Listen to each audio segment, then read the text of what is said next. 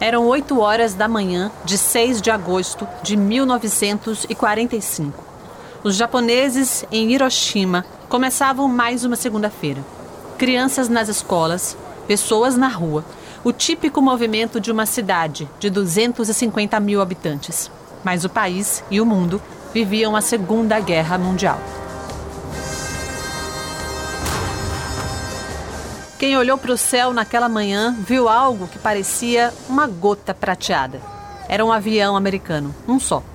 Em terra, a vida no Japão parecia seguir a normalidade possível de um país em guerra. A mais de 10 mil metros de altura, a aeronave americana, batizada de Enola Gay, o nome da mãe do piloto, abria comportas e lançava o artefato bélico mais mortal já concebido pelo homem uma bomba atômica. Little Boy era o seu nome, menininho. Carregava 72 quilos de urânio, o poder de 16 mil toneladas de dinamite. Levou 43 segundos até atingir o chão.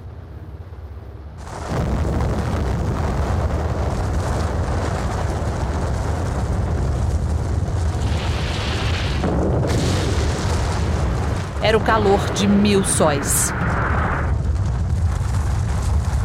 Entre 70 e 100 mil pessoas se desintegraram imediatamente, sem deixar qualquer vestígio.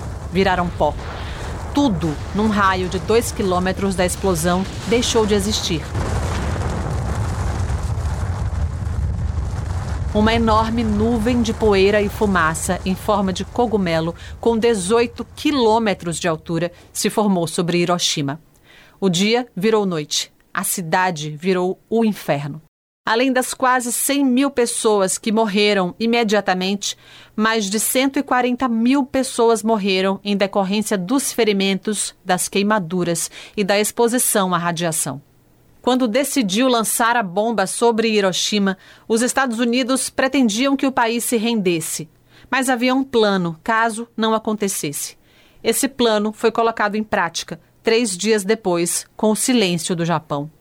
No final da manhã do dia 9 de agosto, uma nova bomba, Fat Man, Homem Gordo, ainda mais mortal, foi lançada em Nagasaki.